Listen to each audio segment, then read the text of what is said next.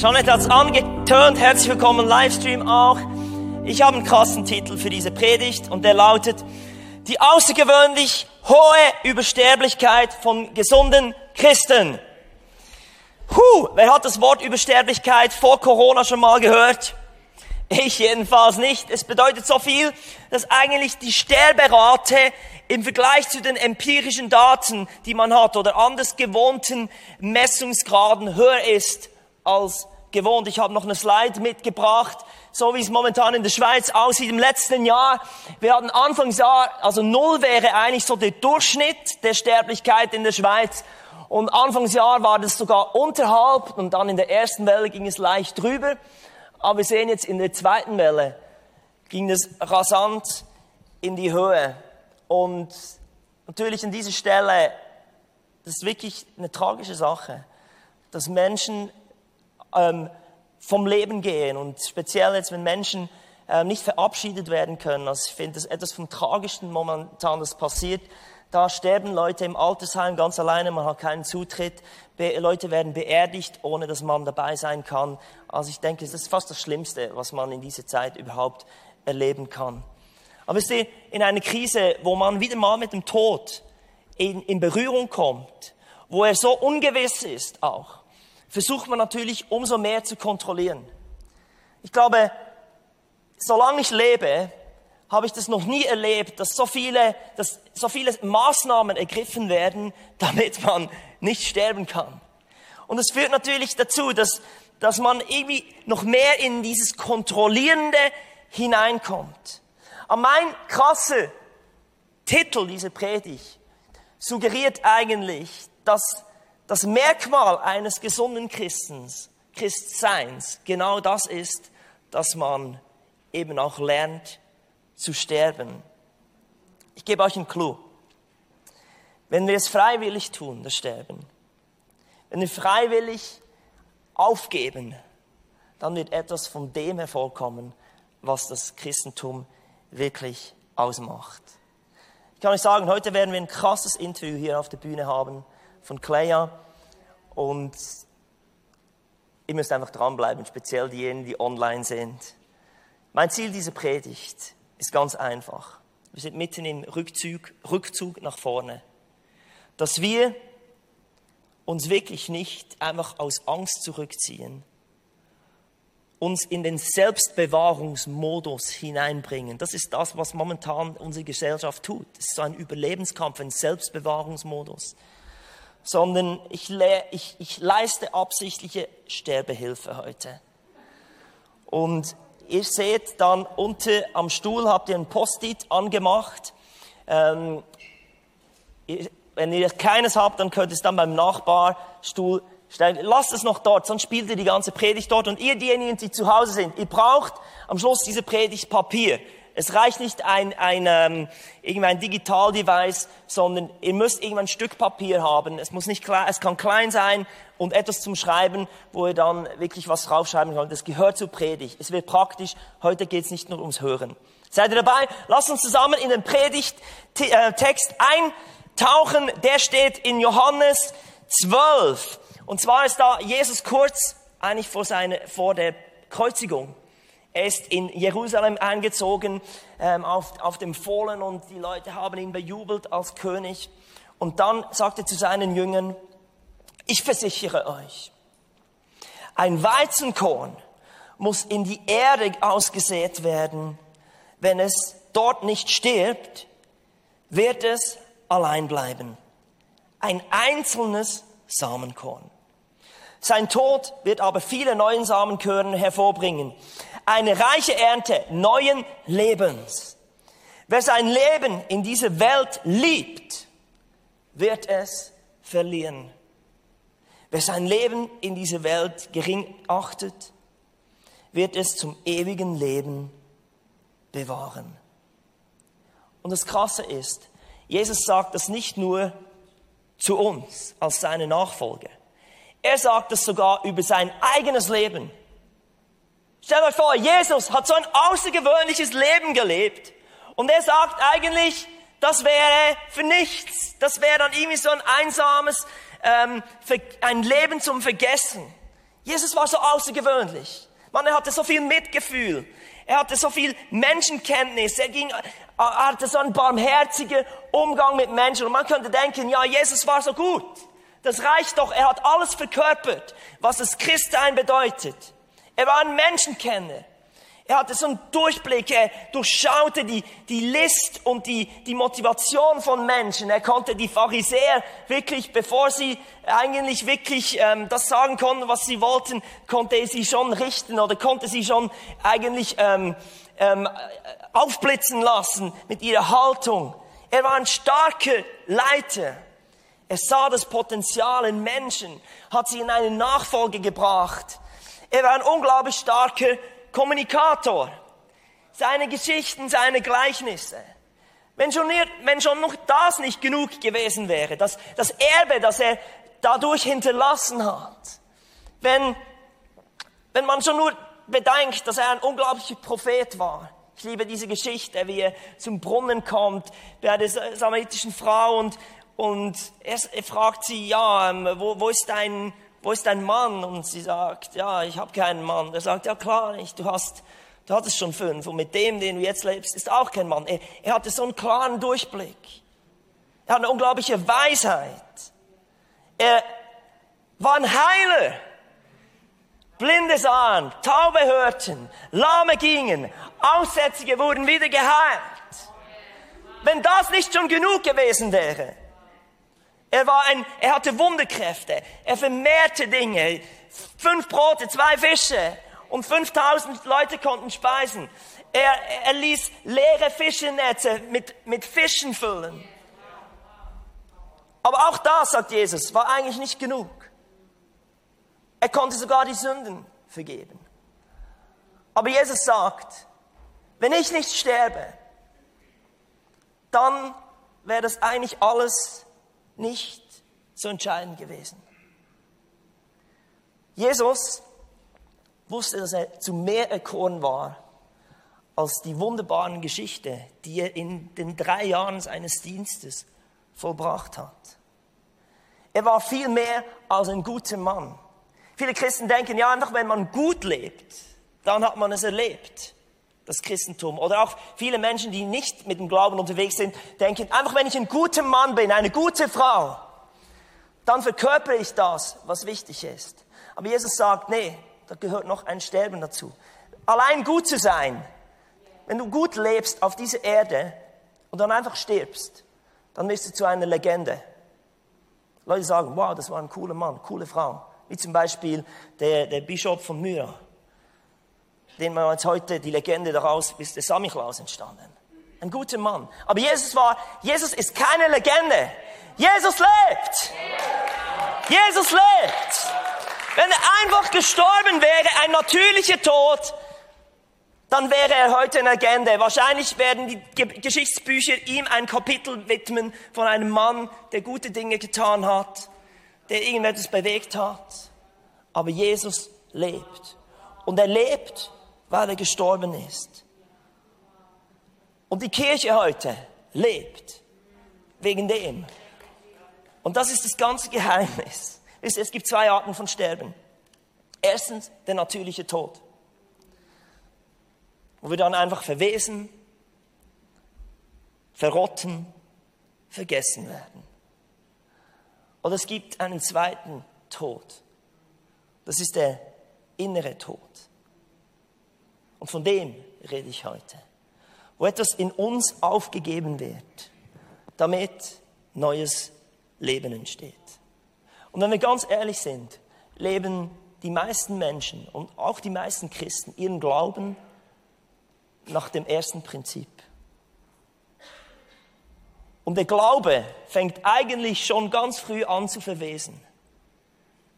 Er nimmt ab. Er nimmt ab an Kraft. Er nimmt ab an Attraktivität. Und viele fragen sich, was soll denn überhaupt noch an dem Glauben dran sein? Aber heute wollen wir wirklich in dieses Prinzip hineinkommen. Vom Sterben. Ich habe eine Illustration mitgebracht, die zum Text passt. Ich habe auch ein Bild dazu gebracht. Willst du lieber ein Weizenkorn sein oder eine Weizenähre?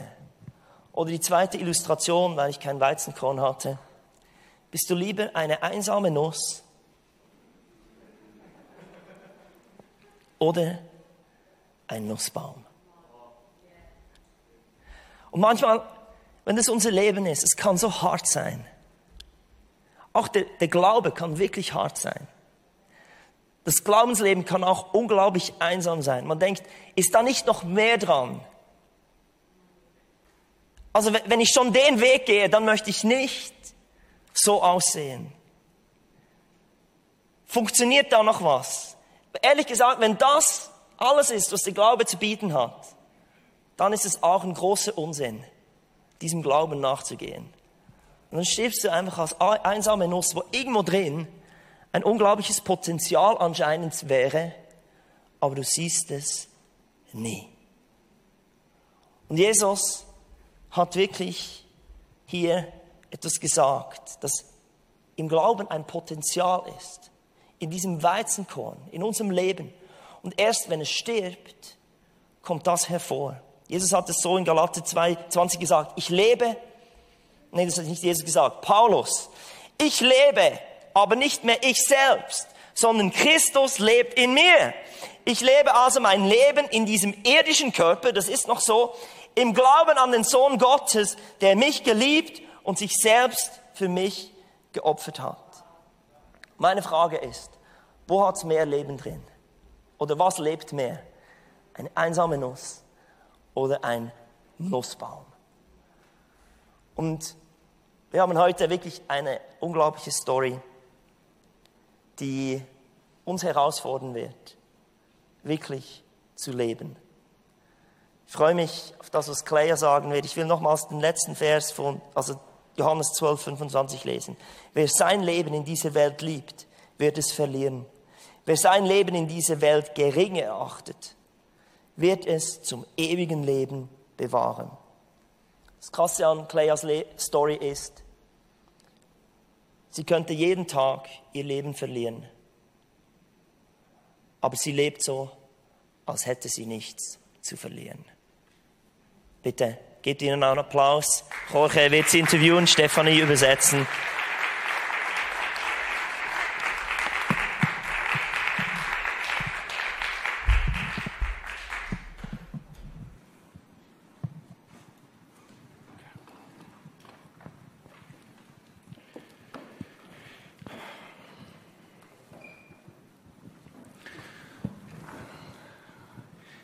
Also, äh, wir werden über Clayes Leben, Leben reden und äh, es gibt so viel zu sagen. Es, wir könnten Stunden hier bleiben und wir haben einfach die wichtigsten Punkte schon organisiert, aber es gibt noch mehr und ich, wir wollen heute einfach, äh, einfach, dass du uns erzählst, wie ist dein Leben, wie war es dein Leben vorher und, und heute, Clea. Und äh, wir danken dir, dass du hier bist. Und wir fangen, wir fangen schon mit, mit äh, ganz, ganz am Anfang, als du geboren warst. Kannst du uns ein bisschen erklären, wie war die Situation damals und äh, mit alles einfach, wie, wie war es, als du geboren bist, mit dir selbst, mit deiner Mutter auch. Kannst du uns einfach erzählen. Puedes contarnos un poco de tu nacimiento, de cómo fue todo alrededor en aquellos tiempos, lo que pasó con tu vida, también con tu mamita. Guten Morgen miteinander. Buenos días a todos. Es un gusto estar acá y poder compartir lo que Dios hizo en mi vida desde que yo nací. Ich bin sehr glücklich, dass ich heute hier sein darf und mit euch teilen darf, was Gott in meinem Leben bereits schon alles getan hat. Yo nací en julio con 900 gramos, Ich bin im Juli geboren mit 900 Gramm. Junto con una hermana gemela con 3 kilos y medio. Meine Zwillingsschwester, die wog 3 Kilo und 500 Gramm. Y nací con un problema muy grave en mi corazón Ich bin mit schweren Herzproblemen geboren y los médicos en ese tiempo me han dado 5 años de vida por la gravedad del problema. und durch diese Herzprobleme haben mir die Ärzte damals eine Lebenserwartung von fünf Jahren gegeben. Pero Dios tenía otros planes. Aber Gott hatte andere Pläne. mi mamá falleció 40 días después que hemos nacido las dos. 40 Tage, Tage nachdem ich und meine Zwillingsschwester zur Welt kamen, ist meine Mutter verstorben. con problemas del corazón. Sie hatte Herzprobleme. Und danach, also die, die fünf Jahre sind vorbei. Was ist passiert? ¿Qué pasó? Also, ya los cinco años pasaron. ¿Qué sucedió? Und was ist passiert, als du fünf Jahre alt war oder vier? El doctor dijo que yo tenía que operar el corazón. Der Arzt hat damals gesagt, ich müsste eine große Herzoperation machen. Yo tenía un por ciento de chance de sobrevivir en esta operación. Die Überlebenschance damals war 1%. Entonces mi- toda mi familia empezó a orar, Meine ganze Familie hat angefangen zu beten. la iglesia empezó a orar Die Gemeinde hat angefangen zu beten. y con cuatro años yo me fui a, a la sala de operaciones. Und als ich vier Jahre alt war, haben sie mich in den Operationssaal geschoben. Pero antes de entrar al hospital, un pastor puso sus manos sobre mí y oró. Aber bevor ich noch ins Krankenhaus ging, kam ein Pastor, hat seine Hände auf mich gelegt und für mich gebetet. En ese momento él sintió que Dios había hecho algo. Und er hat in dem Moment gespürt, dass Gott etwas gemacht hat. Y cuando entré en la sala de operaciones me han hecho un examen primero antes de empezar la operación. Und als ich dann in den Operationssaal kam, vor der Operation selbst wurde eine Untersuchung durchgeführt. En este momento los médicos se sorprendieron porque mi corazón estaba totalmente diferente. Und die Ärzte haben alle gestaunt, denn mein Herz war komplett verändert zu diesem Zeitpunkt. Y no he tenido que hacer la operación. Und somit musste ich keine Herzoperation haben. Dann hast du uns schon erzählt, auch als wir das vorbereitet haben, äh, du, hast uns, du, hast uns, du hast uns erzählt, dass als du zehn Jahre alt warst, hast du mit Gott geredet. Du hast eine große Entscheidung gemacht. Kannst du uns auch ein bisschen darüber erzählen? Cuando tú tenías 10 años de edad, tú hiciste una decisión y conversaste con Dios. ¿Nos puedes contar un poco de aquello, por favor? Sí, con 10 años estaba en un campamento de niños en la iglesia. Als ich zehn Jahre alt war, war ich in einem Kindercamp mit der Gemeinde. Y había una misionera contando una historia para los niños. Da war eine Missionarin und die hat uns eine Geschichte erzählt, Una historia eh, misionera. eine Missionarsgeschichte. Y esa historia me impactó tanto y Dios habló a mi corazón de una forma que entregué mi vida a Él ese día. Und als ich diese Geschichte hörte, da hat Gott etwas in meinem Herzen gemacht. Ich habe an dem Tag entschieden, mein Leben Jesus zu geben. Y tomé la decisión de entregar mi vida para misiones también. Und ich habe auch entschieden, dass ich mein Leben äh, als Missionarin zur Verfügung stelle. Entonces, con 10 años Dios me ha encontrado. Also mit zehn habe ich bereits meine erste Begegnung mit Jesus gehabt. Yo nací y crecí en la iglesia, pero eso no quiere decir que yo tenía a Jesús. Ich bin zwar in einer christlichen Familie und in einer Gemeinde hineingeboren, aber das bedeutet lange nicht, dass du ein Leben mit Jesus führst. Tuve que tomar una decisión por Él y lo hice con 10 años. Ich musste selbst meine Entscheidung treffen und das habe ich damals mit zehn Jahren getan.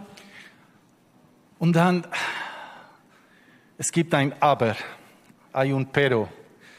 Als du 18 Jahre alt warst, etwas ist passiert, du hast etwas gefühlt, ein paar Symptome. Kannst du auch- uns auch darüber erzählen? ¿Qué pasó tú cuando ya te acercabas a los 18 años? Está este pero. Comenzaste a sentir síntomas y tuvo que suceder algo. Cuéntanos de los 18 años, por favor. Entonces fui creciendo, no tanto, Also ich bin dann immer größer geworden, auch nicht so groß halt. y con 18 años empecé a sentir otra vez mal, desmayos, mi boca se quedaba morada, mis uñas. Und als ich dann 18 war, habe ich mich immer öfters schlecht gefühlt. Ich wurde oft ohnmächtig, meine Lippen und meine Fingernägel sind blau angelaufen. Me acuerdo muy bien, un día estaba en el culto en la iglesia y me desmayé. Einmal, ich weiß noch ganz genau, ich war in der Gemeinde, ich war in einem Gottesdienst und ich bin ohnmächtig geworden. Y mi padre cuenta que me han llevado al hospital desmayada haciendo eh, masaje cardíaca porque mi corazón había parado de trabajar. Und mein Vater hat mir im Nachhinein erzählt, dass sie mich damals ins Krankenhaus gefahren haben. Während dem Weg zum Krankenhaus haben sie mir Herzmassage gemacht, denn mein Herz hat aufgehört, komplett zu schlagen. Pero en el hospital Dios me ha resucitado. Aber im Krankenhaus hat der Herr mich auferweckt. Y mi papá dijo que eso pasó muchas veces. Und mein Vater hat mir danach gesagt, das sei mehrmals vorge vorgekommen. En ese tiempo los médicos me han dicho que yo tenía que, que solo un lado de mi corazón funcionaba y yo tenía que usar un marcapaso. Und damals haben die Ärzte mir gesagt, dass nur eine Hälfte meines Herzens funktioniert und dass ich einen Herzschrittmacher brauche. So, du hast einen ähm, Herzschrittmacher bekommen. Recibiste un marcapasos. Ja. Ähm, du hast schon mir uns auch gezeigt, du hast so wie eine, alle zusammen äh, gehabt, oder? Eine Sammlung. Eine Sammlung gehabt von diesen Geräten. Tú, tú nos contaste que tienes incluso una colección de los gerätes de estos marcapasos que has tenido. ¿sí? ¿Cuántos, ¿Cuántos marcapasos has tenido que tener en, estos, en todos estos años? Wie viele hast du schon gehabt? Eh, yo tengo eh, cinco marcapasos porque en cada operación ahí están ellos. En cada operación yo pido al médico que me devuelva porque estoy haciendo una colección para ver cuántos voy a tener hasta que el Señor me lleve. Also ich habe angefangen, die Herzschrittmacher zu sammeln. Ich habe bereits fünf. Nach jeder Operation sage ich den Ärzten, ich möchte den Herzschrittmacher nach Hause nehmen, denn ich möchte wissen, wie viele das ich haben werde, bis der Herr mich in seine Gegenwart ruft. Und dann, du hast eine große Entscheidung gemacht, als du 23 Jahre alt warst. Du wolltest heiraten und du, du hast, Gott hat dir einen Mann gegeben, ein super cooles äh, Mann und du bist geheiratet, als du 23 Jahre alt warst. Aber, nochmals, ein Aber, nuevamente un pero, vor drei Wochen ist etwas noch passiert. Kannst du uns auch ein bisschen darüber erzählen? Algo pasó tres semanas antes de que te casaras. Ese, Dios te regaló, te dio un hombre para casarte, pero tres semanas antes de casarte sucede otra cosa. Sí, Dios me regaló a mi amor de mi vida, mi esposo lindo, Isaías. Also der Herr hat mir meinen wunderbaren Mann Isaias gegeben. Pero tres semanas antes de nuestra boda, ya con todo listo para casarnos, hemos tenido, hemos sufrido un accidente de auto. Aber drei Wochen vor unserer Hochzeit, wir hatten schon alles äh, bereitgestellt, da hatten wir einen schweren Autounfall. Y más una vez Dios ha preservado mi vida. Und einmal mehr hat Gott mich am Leben erhalten.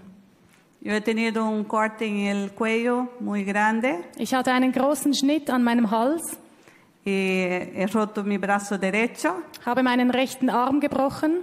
No, se puede, no sé si se puede ver ahí en la foto, en mi, mi cuello hay una cicatriz y, y he tenido que casarme con yeso.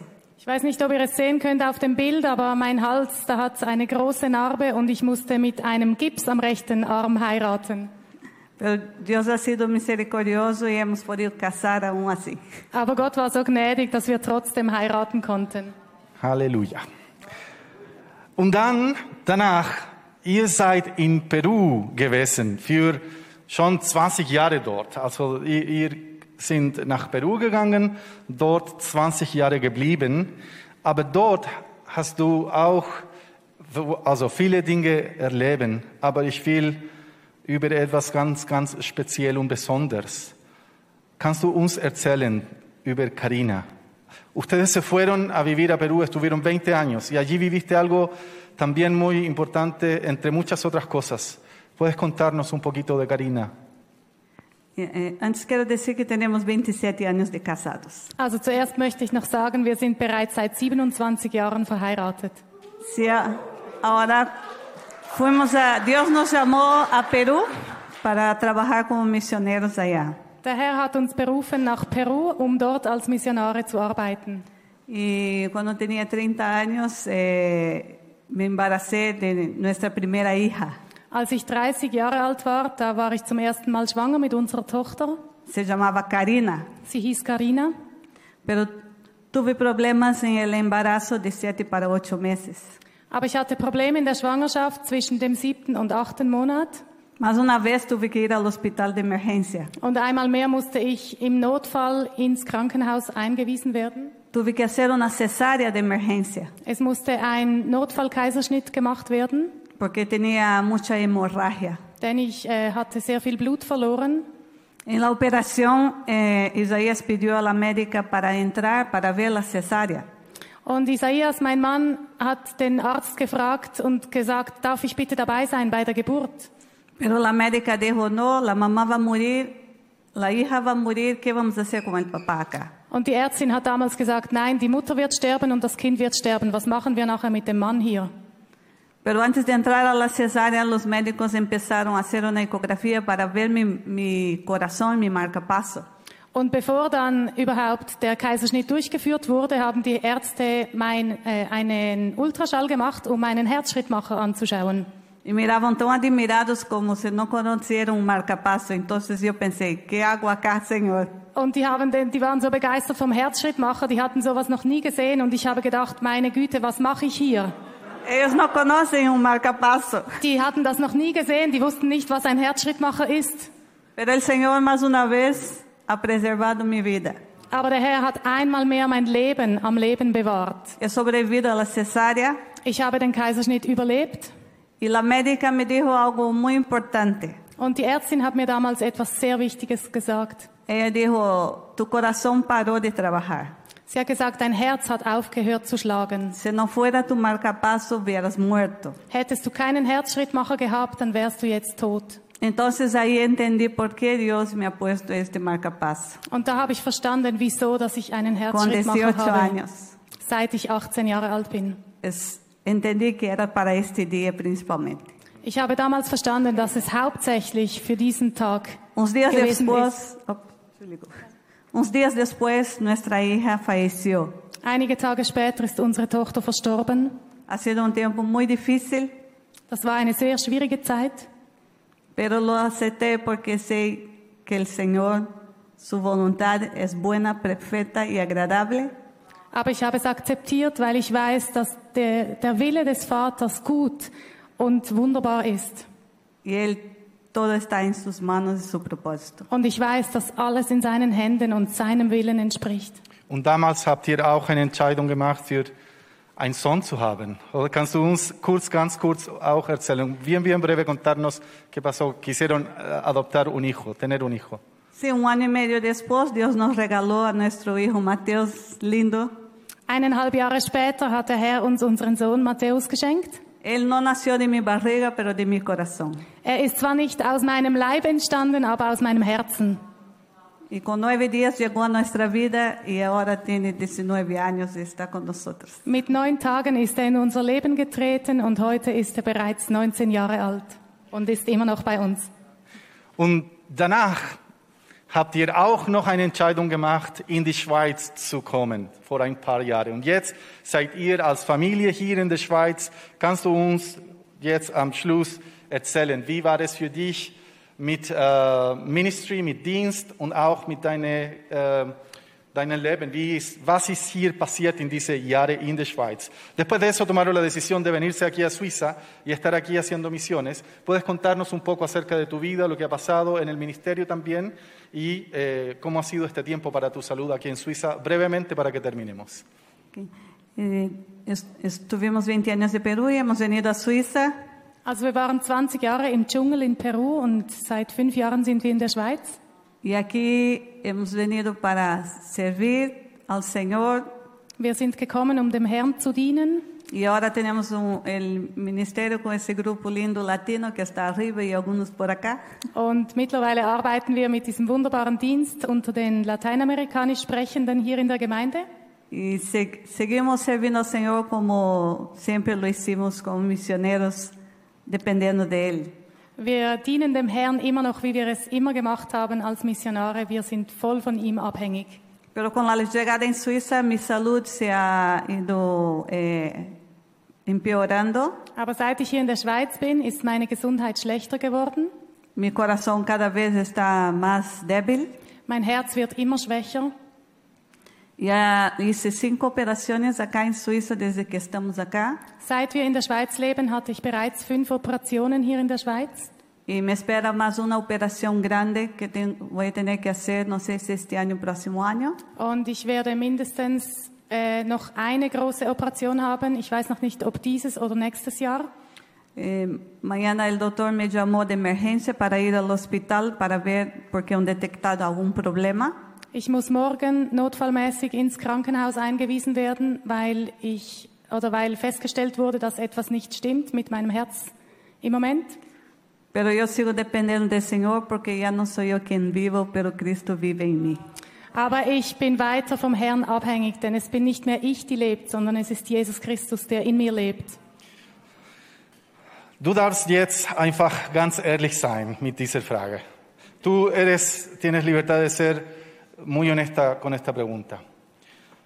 Hast du irgendwann reklamiert? Warst du irgendwann enttäuscht von, von, von alles, was du uns heute erzählt hast? Puedes responder con, con honestidad. ¿Alguna vez te sentiste decepcionada, te sentiste eh, que reclamaste por todo lo que has tenido que vivir? Cuéntanos, por favor, y nos podemos poner en pie para terminar. Eh, yo nunca he reclamado al Señor por todo lo que he vivido, Ich, pero ha ich habe noch nie reklamiert dem Herrn gegenüber für all das, was ich durchlebt habe. Pero un, un día así, cuando tenía 18 años, que el médico dijo que tenía que poner el marcapaso, Aber ich weiß noch an dem Tag, als ich 18 Jahre alt war und der Arzt zu mir gesagt hat, Sie brauchen einen Herzschrittmacher. Sí le pregunté al Señor por qué tenía que vivir con una máquina dentro de mí. Ja, da habe ich den Herrn gefragt, wieso muss ich leben mit einer Maschine in mir drin?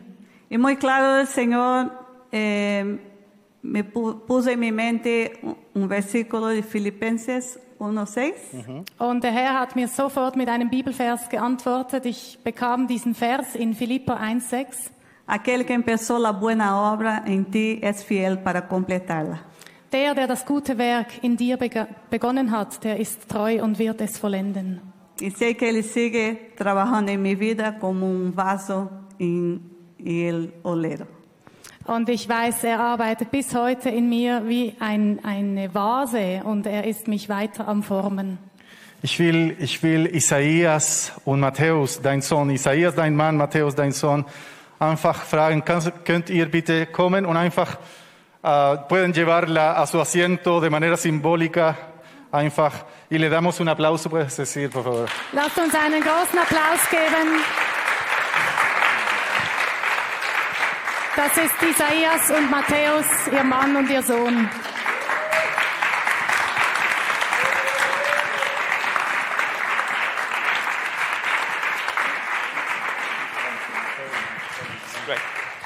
Wow, so stark.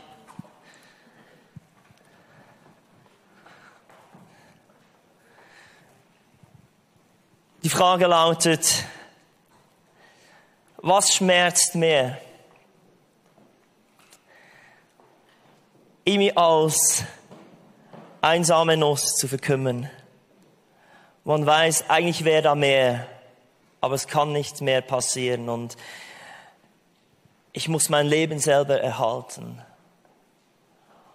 Oder der Schmerz, sich zu pflanzen, sein Leben hinzugeben und daraus zu sehen, dass Gott etwas tut, dass etwas von dem hervorkommt, was eigentlich tief in uns ist, ob schon wir manchmal denken, das kann nichts mit mir zu tun. Und vielen Dank, Clea, dein Leben ist so ein Leben, das davon zeigt, dass du dass du es gepflanzt hast, dass du es begraben hast, Gott hingegeben hast und nicht einfach bewahrt hast. Es gibt Leute, die können einfach schön IV beziehen und sich zurückziehen.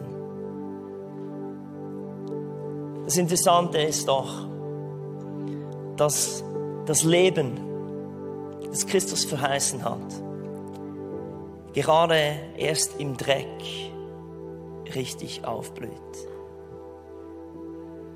Jesus hat gesagt, der Geist des Herrn ruht auf mir, damit die Armen die gute Nachricht hören werden. Er hat mich gesalbt, um zu, den Gefangenen zu verkünden, dass sie freigelassen werden und den Blinden, dass sie wieder sehen und die Unterdrückten, dass sie wieder frei werden. Die Kraft des Evangeliums ist genau das, dass es dort sichtbar wird, wo es einem dreckig geht. Und ich frage mich manchmal, ob wir warten müssen, bis es uns dreckig geht. Damit etwas von dem, was Jesus eigentlich gesagt hat, ist so wunderbar, sichtbar wird. Und Jesus hat eigentlich gesagt, nee, wenn ihr meine Nachfolger seid, dann müsst ihr nicht warten, bis es euch dreckig geht, sondern ihr könnt euer Leben in den Dreck setzen. Dreck pflanzen, begraben. Ist nicht interessant, dass ein Same im Dreck aufgeht? Ist nicht in der warmen Stube, nicht im warmen Bett, nicht in einem sicheren Banktresor, nicht in einer schönen roten Schmuckschatulle, im Dreck.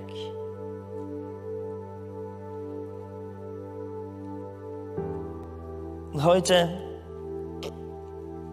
habe ich eine ganz einfache Einladung, dass wir unser Leben ganz neu hingeben. In dieser Zeit könnten wir versucht sein, unser Leben zu bewahren, uns zu verkriechen, Rückzug. Aber wir haben nicht gesagt Rückzug zum Warten, bis irgendwie mal was passiert, sondern es ist ein Rückzug nach vorne. Und der Rückzug ist mal da, dass wir vielleicht aufhören, an Orten zu kämpfen, wo wir es immer wieder machen wollen. Ich habe drei Dinge, mit denen ich euch noch inspirieren möchte, was ihr vielleicht heute begraben könnt. Das erste ist unsere Sorge, unser Kummer. In dieser Zeit ist, ist die Sorge groß, zu kurz zu kommen. Du kannst nicht das tun, was du, worauf du momentan Lust hast.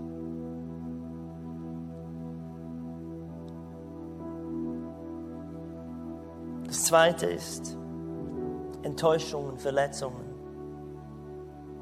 Clayer hätte allen Grund gehabt, sich zurückzuziehen, sagen, das funktioniert nicht mit Gott. Wenn ein eigenes Kind stirbt.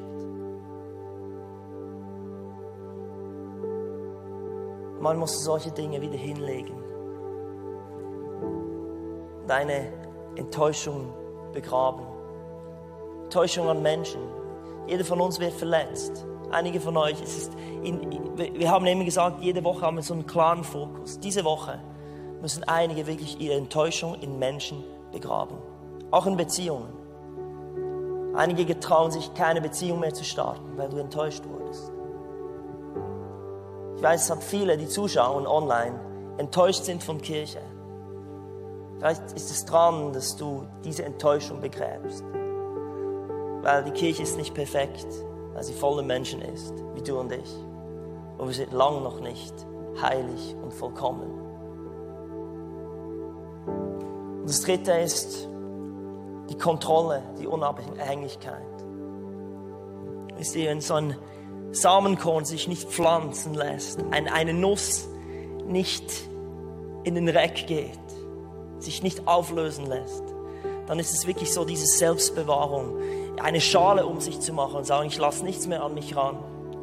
Ich bleibe unabhängig. Ich, ich habe meinen Willen. Ich weiß, was gut für mich ist. Ich bin auch selektiv. Ich sage, das nehme ich, das nehme ich nicht. Auch vom christlichen Glauben und von der Bibel. Man kann so selektiv sein. Das ist einfach Kontrolle. Und vielleicht fragst du dich, wieso der Glaube nicht funktioniert. Vielleicht bist du wie eine Nuss, wo weißt, in mir ist eigentlich etwas noch viel mehr. Aber es ist wie nicht aktiviert. Und aktiviert wird es eben erst, wenn diese Fruchtschale oder diese Nuss, dieser Kern, dieses Korn in den Dreck kommt. Und dieser Dreck das auflöst und dann etwas aktiviert, das hervorsprießt und etwas von dem bezeugt, was neues Leben beinhaltet wenn ich werde jetzt ganz bewusst einfach noch ein Gebet sprechen. Und dann lade ich euch zu Hause ein, einfach einen Moment ruhig zu sein und mitzuschreiben. Und auch ihr, ihr könnt dann jetzt euer Post-it hervornehmen.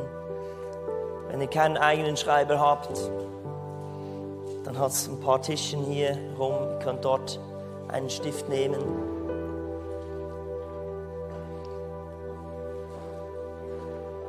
Ich hoffe, ihr habt eine Vision bekommen. Sogar Jesus musste sterben, dass das freigesetzt wurde. Es reicht nicht, einfach ein Christ zu sein. Ein Christ, der sagt, ich habe Jesus in mir, ist wie eine Nuss. Du hast etwas in dir, das Leben Christus, ja, in dir.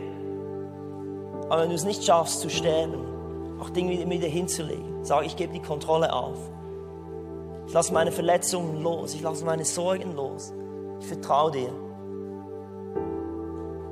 Glaube, Glaube heißt nicht an einfach etwas starr an etwas festzuhalten. Glaube heißt, das Vertrauen in Jesus zu setzen. Und Heiliger Geist, ich danke dir, dass einfach während den nächsten zwei Minuten, wo wir ruhig werden, dass du klar zu uns sprichst. Dass wir etwas festhalten dürfen auf diesem Stück Papier, das uns selbst bewahrt hat und eigentlich davon gehindert hat, das Leben zu erleben, das du für uns hast. Danke, dass du uns nicht berufen hast, einfach zu verkümmern, zu verwesen, in Vergessenheit zu geraten, sondern dass in unserem Leben ist, das aktiviert werden soll und etwas freisetzt von dem, was dein Wort sagt, das Evangelium verheißen hat. Danke, dass du jetzt zu uns sprichst.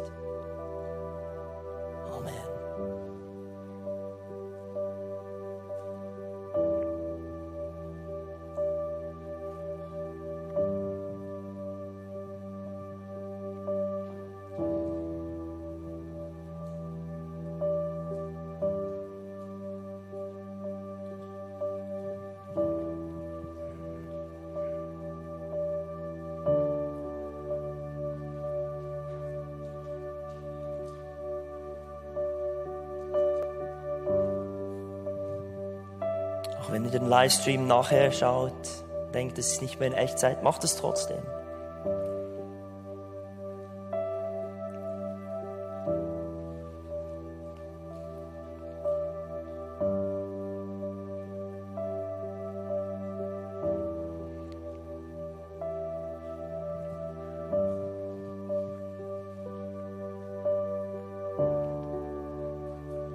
Ich lade euch ein, zu Hause und ihr hier im Saal aufzustehen.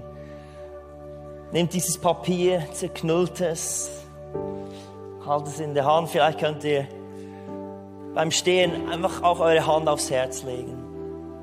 Ich lade euch ein, aufzustehen jetzt.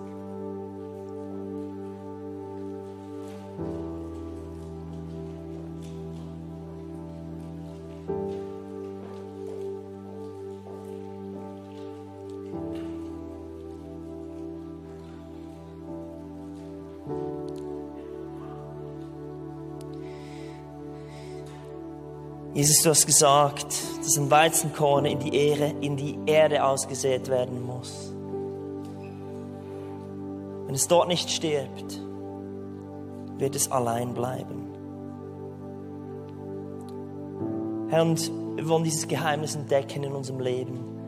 Danke, dass du in uns lebst, dass wir etwas von dem erfahren dürfen. Herr, und wenn wir das wieder auch hingeben, das, was wir aufgeschrieben haben, dann rechnen wir damit, dass wir ein neues Leben empfangen. Amen. Was wir hier im Saal machen, wir haben Blumentöpfe überall oben, auch links und rechts hier auf der Bühne.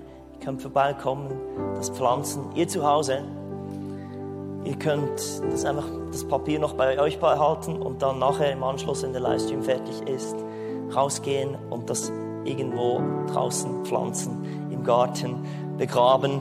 Einfach symbolisch. Dass es nicht einfach ein natürlicher Tod ist, sondern etwas, das ihr ganz bewusst tut. Ihr sterbt nicht, sondern ihr pflanzt es, damit etwas aufbrechen kann. Begraben, um aufzublühen. Das ist die Botschaft. Ich verabschiede mich vom Livestream. Tschüss miteinander. Hier, hier im Saal.